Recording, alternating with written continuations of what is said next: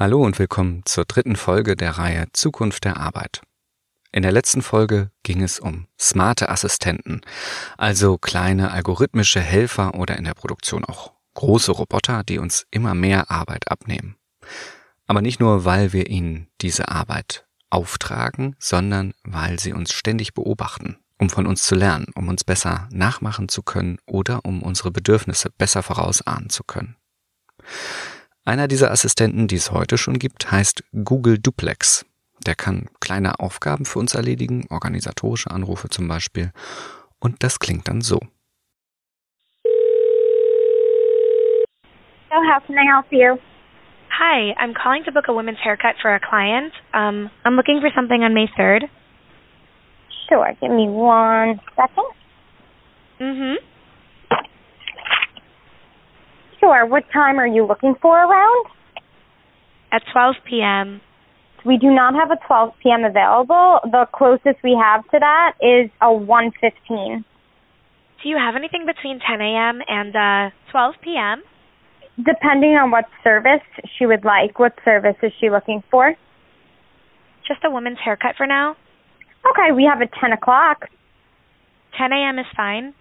Okay, what's her first name? The first name is Lisa.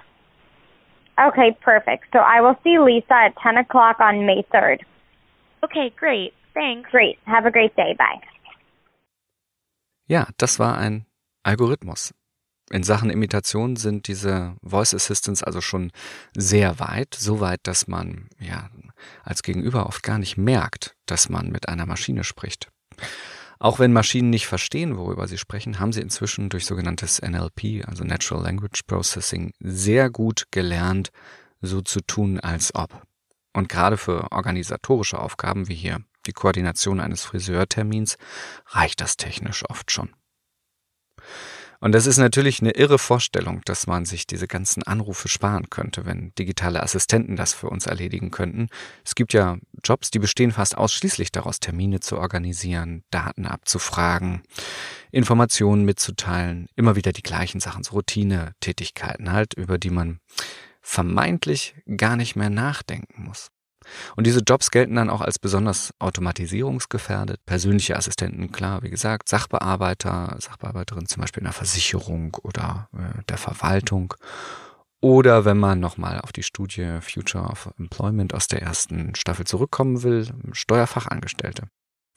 Ja, und so skeptisch wie ich gegenüber dieser Studie bin, so skeptisch bin ich auch gegenüber der Voraussage, dass ähm, solche Tätigkeiten so leicht zu automatisieren sind. Ganz im Gegenteil äh, glaube ich, dass Sachbearbeiterin der Job der Zukunft ist in einer smarten Arbeitsgesellschaft.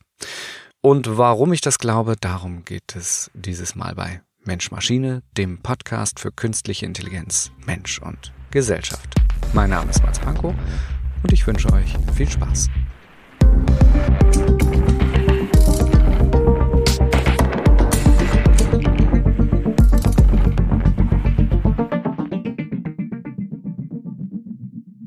Klar, das ist schon beeindruckend, was Google Duplex da geleistet hat. Also eine Live-Sprachkommunikation zwischen Mensch und Maschine mit einem konkreten Ergebnis sogar, wobei eigentlich ja gar nicht der Austausch von Informationen das Beeindruckende war, das können Computerstimmen ja auch, sondern dass der Dialog so natürlich wirkte. Also besonders schön dieses mm, als äh, die Friseurin in ihrem Terminbuch blättert. Eigentlich völlig überflüssig, aber das macht's menschlich. Das suggeriert, dass da auf der anderen Seite ein Bewusstsein ist, das versteht, das äh, in Kontakt bleibt, auch wenn's wartet.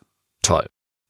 Ja, und Google hat den Dienst dann auch gleich flächendeckend ausgerollt. Also theoretisch könnten jeder und jede sich von der Maschine einen Termin beim Zahnarzt oder in der Werkstatt oder wo auch immer machen lassen.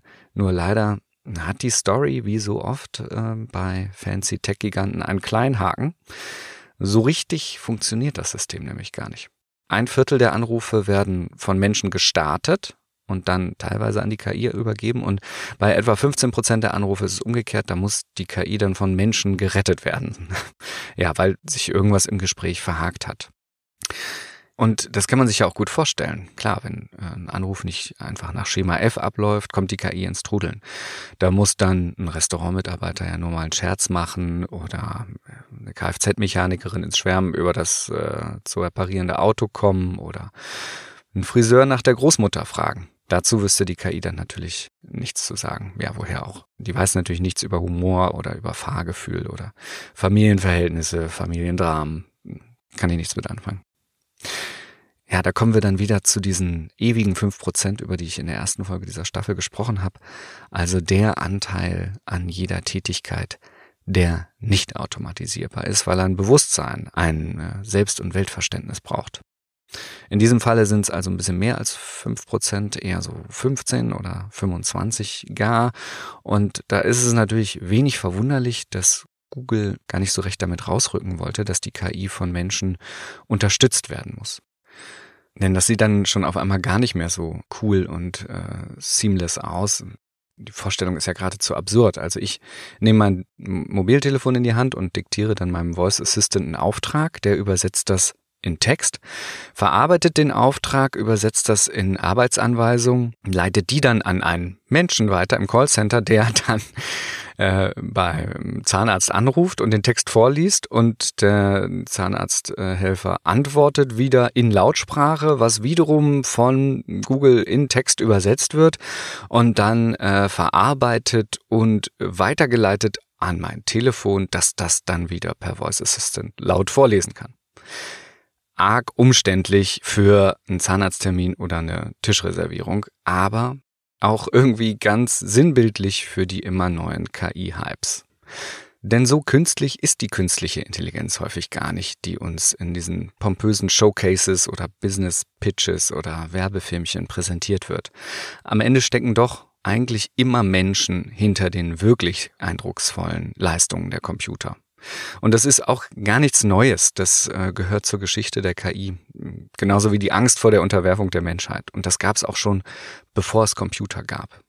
Der erste spektakuläre und inzwischen sogar so sprichwörtliche Fall dieser Art ist der sogenannte Schachtürke.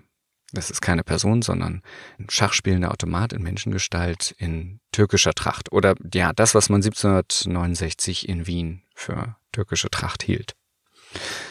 Es handelte sich also schon um äh, so eine Art Android, äh, avant la lettre damals. Der saß dann ganz fest verbaut an einem Tisch, auf dem auch ein Schachbrett stand, und dann konnte der mit seinen hölzernen Armen die Spielfiguren über die Felder ziehen.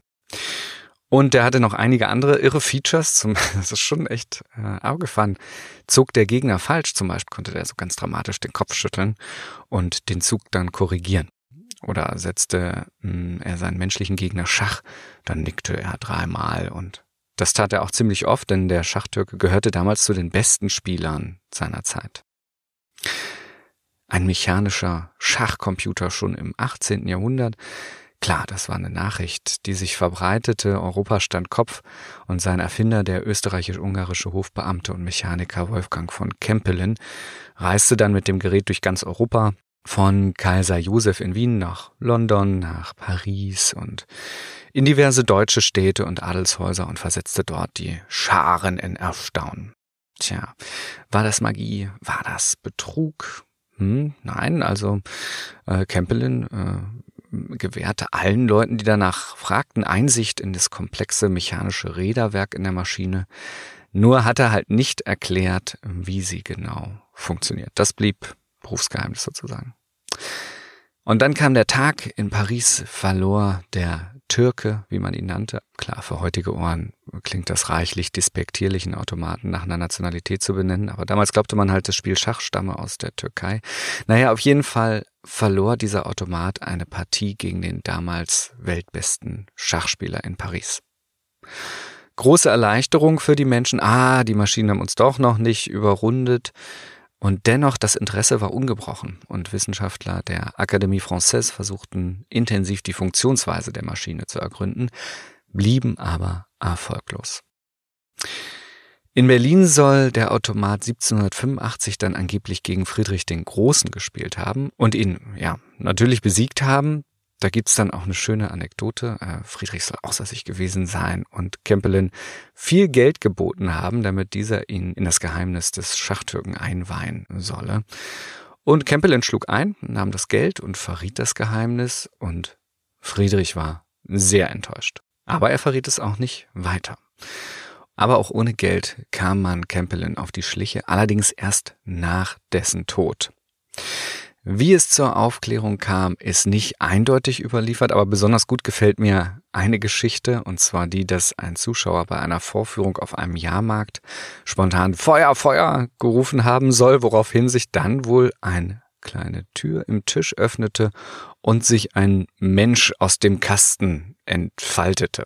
Ja, also entfalten, so muss man es wohl nennen, denn heute kennen wir die Konstruktionszeichnung des Schachtürken und wenn man sich das anschaut, sieht man, wie tatsächlich ein Mensch in diesen kleinen Tisch äh, zwischen das Räderwerk eingezwängt war. Und der konnte die oben gespielte Partie dann von unten nachverfolgen und die Arme des vermeintlichen Automaten über ein Räderwerk bewegen. Ja, da kann man verstehen, dass Friedrich der Große sehr enttäuscht war. Mechanisch sicher eine eindrucksvolle Konstruktion, aber die eigentliche Intelligenz, tja, die kam dann doch leider wieder nur von einem Menschen. Heute klettert keiner mehr aus dem Schachcomputer. Äh, die sind noch zu klein geworden. Hm, der letzte, der groß genug gewesen wäre, war IBM's Deep Blue, als dieser 1996 gegen den damals amtierenden Schachweltmeister Garry Kasparov gewann. Schach ist ein gut automatisierbares Spiel. Die Regeln sind festgelegt, das Spielfeld auch. Alle Züge sind eindeutig berechenbar keine Überraschung, formal logisch vollständig darstellbar. Ja, das können Computer natürlich gut, sehr gut sogar. Die Blue berechnete damals je nach Stellungstyp zwischen 100 und 200 Millionen Stellungen pro Sekunde. Da kommt natürlich kein Mensch mit. Und doch, auch das reichte nicht aus. Auch die Blue war auf menschliche Zuarbeit angewiesen. Seine Software hatte tausende von Partien menschlicher Meister analysiert, um die richtigen Parameter, zum Beispiel das beste Verhältnis von Königsschutz und äh, Offensive ableiten zu können. Und darüber hinaus griff das System auch auf ein umfangreiches Kompendium von Schacheröffnungen diverser menschlicher Großmeister zurück. Zwar in abstrahierter Form, aber auch dort steckte also menschliches Wissen in der Technik. Ja, ganz ohne Bewusstsein geht's eben doch nicht, selbst in vollständig formalisierten Umgebungen wie der Regelwelt eines Schachspiels. Denn auch dort braucht man eine Absicht, eine Strategie, psychologisches Einschätzungsvermögen für das Gegenüber, Empathie also. Ja, die Computer können super Zugfolgen ausrechnen, aber sie verstehen schlicht nicht, was sie tun. Das müssen Ihnen Maschinen sagen. Entweder durch einprogrammierte Regeln oder durch Live-Steuerung, wie äh, beim Schachtürken, oder eben durch die Analyse großer Mengen menschlicher Handlungen. Und genau so funktionieren auch die vielen, vielen klugen Assistenten, die uns auch heute schon umgeben, Navigations-Apps, die lernen aus den Bewegungsdaten von Millionen von Reisenden oder Empfehlungsalgorithmen, äh, die lernen aus Kaufentscheidungen oder Bewertungen der Konsumentin oder wie ich in der letzten Staffel auch erklärt haben können, zum Beispiel kreative Algorithmen nur Bilder malen oder Lieder komponieren, weil sie zuvor riesige Bild- und Songdatenbanken nach wiederkehrenden Mustern ausgelesen haben, die sich automatisch reproduzieren lassen. Das, was uns an smarten Maschinen so smart vorkommt, sind also eigentlich nur menschliche Denkleistungen, die uns mühevoll beim Nutzen der Geräte abgerungen werden, die abstrahiert werden, die verrechnet werden und uns am Ende wieder als smarter Service vorgekäut werden. Und das oft ohne, dass wir es merken. So trainieren wir zum Beispiel beim Lösen von Captchas, Bilderkennungsalgorithmen oder tja, mit unserem Scrollverhalten auf Facebook zeigen wir dem Newsfeed, welche Nachrichten relevant sind und welche nicht. Damit Maschinen uns sinnvoll assistieren können, brauchen sie also zunächst uns als Assistenten, um ihnen unsere Wahrnehmung und Prioritäten, Relationen, Assoziationen, ja die ganze sinnhafte Welt in formal verarbeitbaren Häppchen zuzuarbeiten. Menschen sind für Digitalrechner also sowas wie ähm, biologische Analog-Digitalwandler, könnte man sagen. Also wir übersetzen von der Realität in die Virtualität, in die formalen Systeme der Maschine. Äh, anders als in dem Film Matrix versorgen wir das riesige weltumspannende Maschinennetz also nicht mit Energie, sondern mit Wissen über die Welt.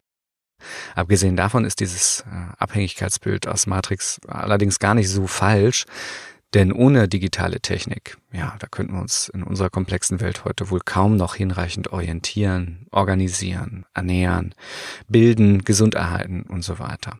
Und umgekehrt würden die Maschinen natürlich ohne unsere Zuarbeit ständig nur völligen Unsinn hervorwirken.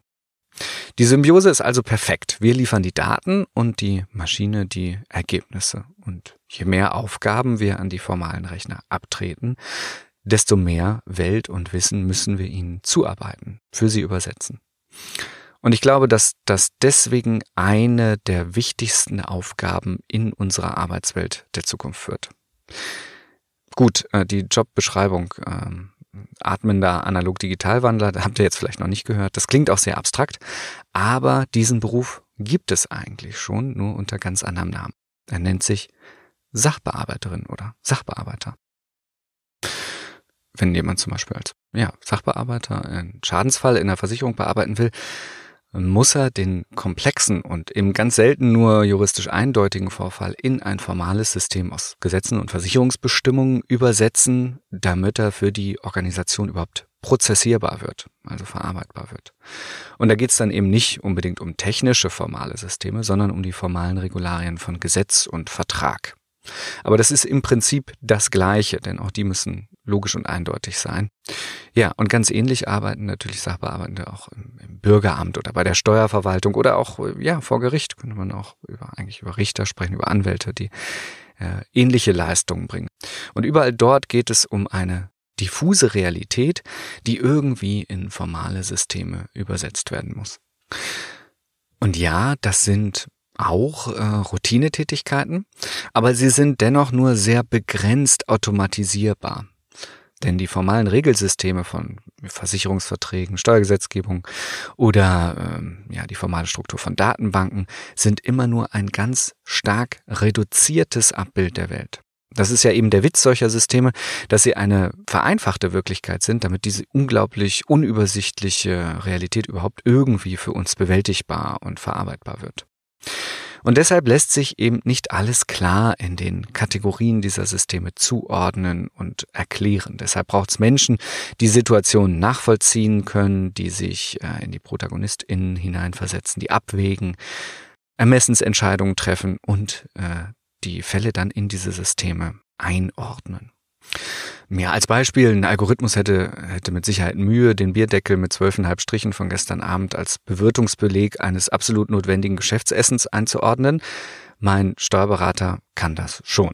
Ähm, oder ein anderes Beispiel, ähm, vielleicht kennt ihr das auch. Äh, es gibt immer wieder so Situationen bei Behördengängen, wo ein Beamter oder eine Beamte mit ja, wissendem Blick und zugekniffenen Augen mal so ein Blatt unter den Tisch fallen lässt oder, oder einem so Formulierungsvorschläge zunuschelt, um die formalen Bedingungen eines Antrags äh, korrekt abhaken zu können.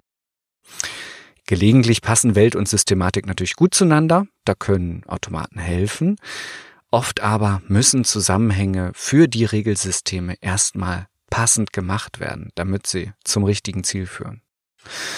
Und je mehr Tätigkeiten in unserer Arbeitswelt automatisiert werden, desto mehr werden Menschen damit beschäftigt sein, die Welt in diese formalen Automatisierungssysteme einzupflegen und auch die Welt für diese Systeme passend zu machen, so dass sie trotz chronisch unterkomplexer Regularien das Sinnvolle und Gerechte am Ende dabei hervorbringen. Denn anders als, ähm, als man das im Alltag so glaubt, rein formal lässt sich die Welt nicht vollständig beschreiben.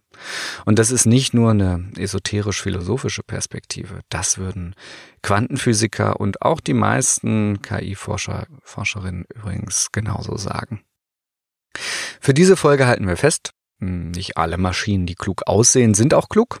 Meistens sitzen Menschen dahinter, die diese steuern oder ihnen zuarbeiten, deren Verhaltensweise ausgelesen oder äh, eingegeben werden, die ihre Suchanfragen oder ihre Lebensrealität für die formalen Systeme übersetzen und zuarbeiten. Heute machen wir das meistens freiwillig, wie gesagt, mit so Captchas oder mit Bewegungsprofilen, mit Suchgewohnheiten, mit unserem Scrollverhalten, mit unseren Gesprächsdaten.